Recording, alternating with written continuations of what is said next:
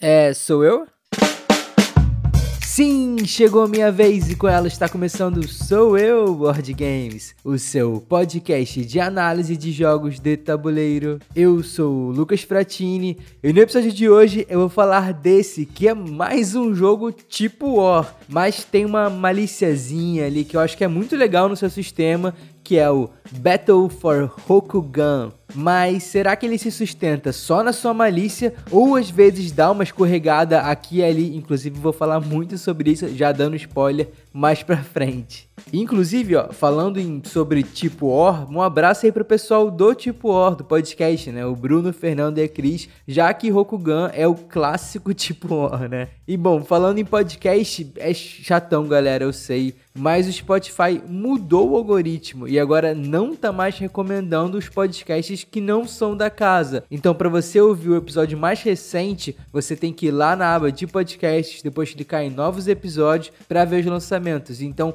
mais do que nunca, assim, se você se interessa por análise de jogos de tabuleiro, Manda esse episódio ou o seu favorito para aquela galera que joga com você, ajuda a espalhar organicamente a palavra do Sou Eu. E também não deixa de seguir lá no próprio perfil do podcast lá no Spotify. É, tem um lance de estrelinha, muita gente não tá ligado assim. Se você curte o trabalho, deixa sua avaliação, ajuda aí a gente a vencer pelo esquema de estrelinhas o algoritmo. E falando nisso, assim, o episódio anterior até foi bem abaixo da média. Eu não sei se é um jogo que não fez muito sucesso no Brasil, ou se já é um reflexo do efeito do algoritmo do Spotify. Mas, bom, vamos ver lá o que vocês falaram sobre o episódio anterior, do School lá na Ludopédia. E o primeiro comentário que rolou por lá foi do sempre ótimo e rápido no gatilho dos comentários, Luiz Antônio Balduino, que disse o seguinte, ó, trouxe uma memória bem bonita dele. School tá na minha lista, pois como você mesmo comentou, é uma porrinha com algo a mais. E quantas lembranças eu tenho do meu pai e tios no interior de Minas jogando com palitos de fósforo no bar.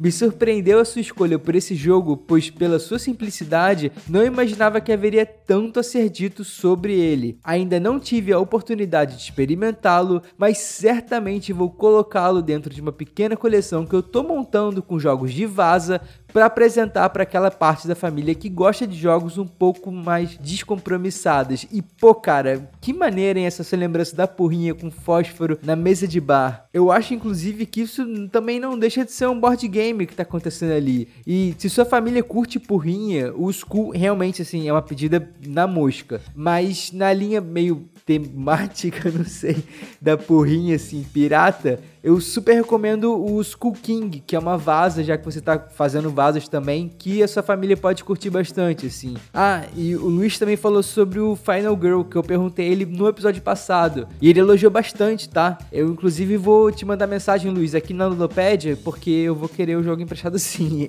Obrigado pelo comentário. Já o Raoni Cipriano, ele voltou lá na Ludopédia para explicar que o nome dele é Raoni, com a tônica no final mesmo, não Raoni, tipo o boteco do Raoni, que tem aqui perto de casa no Grajaú. Inclusive, o nome do Raoni é uma homenagem ao cacique Raoni. Bela homenagem, pô, achei muito maneiro. É, e sobre o Skull, ele disse o seguinte, ó. Skull é um jogo sensacional. A arte dos discos é muito bonita e a sua simplicidade de regras o tornam ideal para apresentar a novos jogadores. O blefe e a leitura de mesa são essenciais desse jogo. Com o passar das rodadas e partidas com o mesmo grupo, cria-se uma conexão com os outros jogadores e passamos a tentar enganá-los, baseados nos conceitos que foram surgindo de acordo com a forma de jogar de cada um. O fato de que, quando se inicia a abertura dos discos, deve se revelar um a um, interrompendo imediatamente quando surge uma caveira, dá o charme essencial ao jogo, pois você nunca saberá quem dos próximos adversários estaria blefando ou falando a verdade, lembrando um pouco assim o poker. E cara, Raoni, já falei, né? Você disse uma parada que eu acho muito maneira sobre o jogo, que é essa coisa do espírito coletivo do grupo, né? Essa memória conjunta de como cada um joga e como o grupo também vai se retroalimentando nisso. Ele vai aprendendo e se moldando um com a estratégia do outro. E pô, inclusive, lendo só o seu comentário já me deu muita vontade de jogar Skull, o que é ótimo na verdade, né? Obrigado pelo comentário, Raoni. E quem voltou por lá também foi o Rafael Queiroz, lá da TTCO. Inclusive, ó, o Rafael é um dos caras mais gente boa que eu já conheci em um evento de jogos de tabuleiro. Ele disse o seguinte, ó: "Obrigado por mais um ótimo capítulo e por ter me tirado a dúvida sobre o Skull, que sempre vi nele uma arte muito bonita, mas nunca tinha procurado saber sobre o jogo. E Rafael, vai na fé, ainda mais assim em evento ou mesa de bar, você pode levar ele ali pro bar do Pelé, que vai ser um sucesso, cara. Obrigado pelo comentário. Já o Rodrigo Moreira também deixou um comentário curtinho, ó. Esse é um jogo que eu comprei em uma leitura, a livraria leitura no caso, né? Sem saber nada, só pela arte da caixa e foi uma grata surpresa. E Rodrigo, eu imagino como que deve ter chamado a sua atenção na prateleira da livraria, porque a caixa é um deslumbre assim, de tão bonita e viva mesmo assim, ela é bem chamativa. E também legal demais que você arriscou e deu certo, né? Sempre importante. Obrigado pelo comentário, Rodrigo. E por fim, o Luiz Felipe Seral, o Monocelho Man. Cara, eu adoro esse seu nick. Foi a voz da discórdia nos comentários, sempre bom ter um contraponto. Olha, ele disse o seguinte: Não joguei, mas na época do lançamento, vendo as regras, apesar de um jogo muito bonito, não me empolgou, não tenho nem muita vontade de jogar. Joguei uma vez The Resistance jogando com estranhos e achei um jogo meio esquisito. Pareceu desconfortável para fazer as paradas do jogo. Mesmo com a empolgação do Lucas, continuo sem vontade de jogar. E pô, Luiz, então, cara, eu falar uma parada sobre o School, né? É diferente assim do The Resistance, em que você tem que performar o seu blefe, você atua ali, discute fingindo algo, fingindo aquele papel que você está executando, né? O School, ele funciona diferente, assim. Ele acontece mais na entrelinha do seu gesto, do dizer que você sobe a aposta ou passa, né? Ele é um blefe que você não performa essa dedução social, né? Reduzindo aí um pouco as mecânicas. Então, ó, se você tiver oportunidade, eu super recomendo. Espero que minha nova empolgação te dê uma vontade extra de jogar o jogo, porque eu acho que vale muito a pena. Obrigado pelo comentário, Luiz. E bom, é isso. Bora lá então disputar o território de Rokugan em Battle for Rokugan.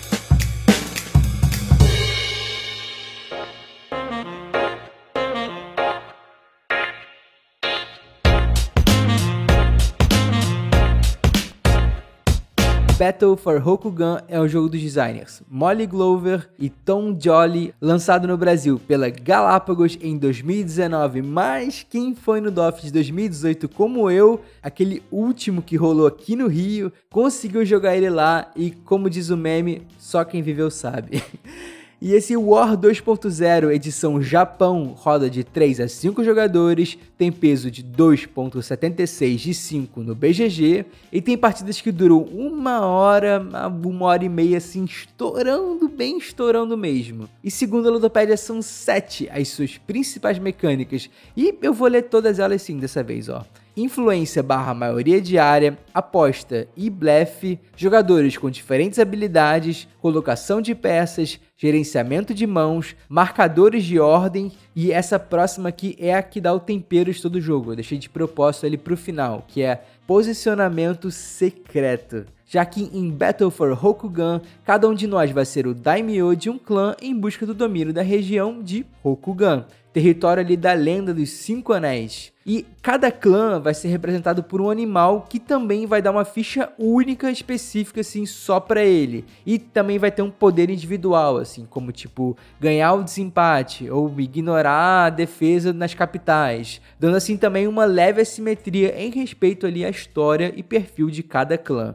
E bom, falando em capital, cada clã também vai ter uma capital e uma região, um território ali onde vai começar assim com muitas aspas. Já que logo no começo do jogo a gente vai poder espalhar alguns dos nossos pelo mapa, assim, ocupando outros territórios que são estratégicos. E ó, bem importante pensar aqui onde vai começar, porque a gente vai querer conquistar territórios ao longo do jogo, assim, esse é o objetivo. E a gente vai poder fazer isso majoritariamente pelas fronteiras, sejam elas terrestres através dos exércitos, assim, atacando por uma fronteira onde a gente já tem o domínio, ou pelo mar, pela marinha, né? Ou ainda, na verdade, a gente vai poder mandar um ninja escondido pela fronteira, quebrando essa regra aí de domínio da borda. Então, a cada turno, os jogadores compram fichas sortidas até terem seis 6 representando uma dessas ações, além de outras possíveis, como a bênção, que inibe os poderes e dá ainda mais força, a diplomacia, que pacifica algum território, ele não vai poder ser atacado ou atacar, a devastação, que vai tacar fogo em tudo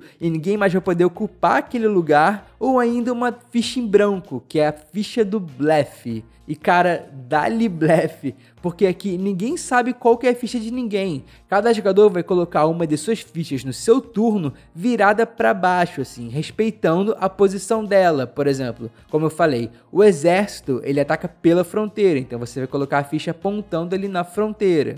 A marinha é pela água, então você vai ter que ir pela fronteira da água. Você vai posicionar ela ali bem na bordinha pela água. O ninja, no caso, como eu falei, ele não é na fronteira. Você coloca ele ali apontando para o centro, dentro do próprio território. Só que é aí que tá, assim. Você não sabe qual que é o valor de cada ficha até o momento da revelação, onde os poderes são expostos, os conflitos são resolvidos e os blefs também. E assim a gente vai ver quem vai estar tá dominando que. E caso algum jogador conquiste todos os territórios de uma região, ele vai receber também a carta de poder correspondente àquela região, que geralmente é bem boa e bem forte também, que vai somar as suas duas cartas de batedores, que permitem ele como poder espiar uma ficha adversária, além da poderosa Shugenga, cara, que deixa você remover a ficha de algum outro adversário, ou seja, você vai estar tá anulando uma ação de alguém. Pode ser um blefe, pode ser um blefe, mas é uma carta bem poderosa. E nesse ritmo dos tambores de guerra japoneses, o jogo se desenrola muito resumidamente assim, nesse compra ficha até 6, baixa escondidos poderes, revela e resolve os conflitos, até a quinta rodada, quando somamos os pontos de prestígios dos territórios, além de ver quem cumpriu ali o seu objetivo final individual que recebeu no começo do jogo. E como sempre, quem fez mais pontos de prestígio é eleito o melhor Daimyo e o vencedor da batalha por Rokugan. E bom, como eu comentei já lá na introdução, Rokugan é um War 2.0. Isso vale tanto para o bem quanto para o mal. E para o bem é como ele consegue elevar e melhorar algumas das ideias de controle e disputa que já vinham ali desde o Risk, né? Assim como que para o mal é quando ele tenta propor algumas outras soluções modernas que nem sempre funcionam. Mas assim, tá. Chamar de tipo OR é também reduzir o jogo às mecânicas, e é algo que eu mesmo assim tento evitar nas minhas análises, e seria da minha parte assim bem superficial falar só sobre isso em relação ao jogo, né? Afinal, todo conflito direto por território e um mapa assim meio mundo, né, pode ser um tipo OR. Só que o que é legal aqui, e é até incrível, assim, até certo ponto do Rokugan, é que antes desse conflito direto, dessa revelação acontecer, acontece algo aqui que é muito mais interessante que o conflito em si e que às vezes o próprio jogo parece esquecer, que é toda essa batalha de propostas, de projeções que é feita apenas no terreno do e se. Vem comigo, ó. Battle for Rokugan, na verdade, poderia se chamar também Battle for Schrödinger. E se você já pegou a referência, é nesse pulo do gato, olha só o trocadilho, que é onde está o coração do jogo. Todo conflito, antes de acontecer ali no físico, ele acontece no mental, na dúvida, né? Na proposta velada das fichas, que podem ser vários tipos de poderes, até que você finalmente revele elas. Então, você vai descobrir o que elas eram ali de verdade. São como fichas quânticas. Um blefe, um ninja, uma devastação, uma ficha colocada propositalmente errada são todas possibilidades, né? Apontar sua ficha no tabuleiro é como você gritar do outro lado do muro de Troia que tá vindo um cavalo. E aí acreditar no cavalo, que é realmente um cavalo, ou tem alguma coisa ali escondida dentro, ou seja, se preparar para se defender ou contra-atacar, vai virar um problema só do outro jogador, que inclusive pode ou não ter como se defender, já que ele sacou randomicamente as fichas no começo da rodada. E isso é legal ressaltar porque como se não bastasse a própria incerteza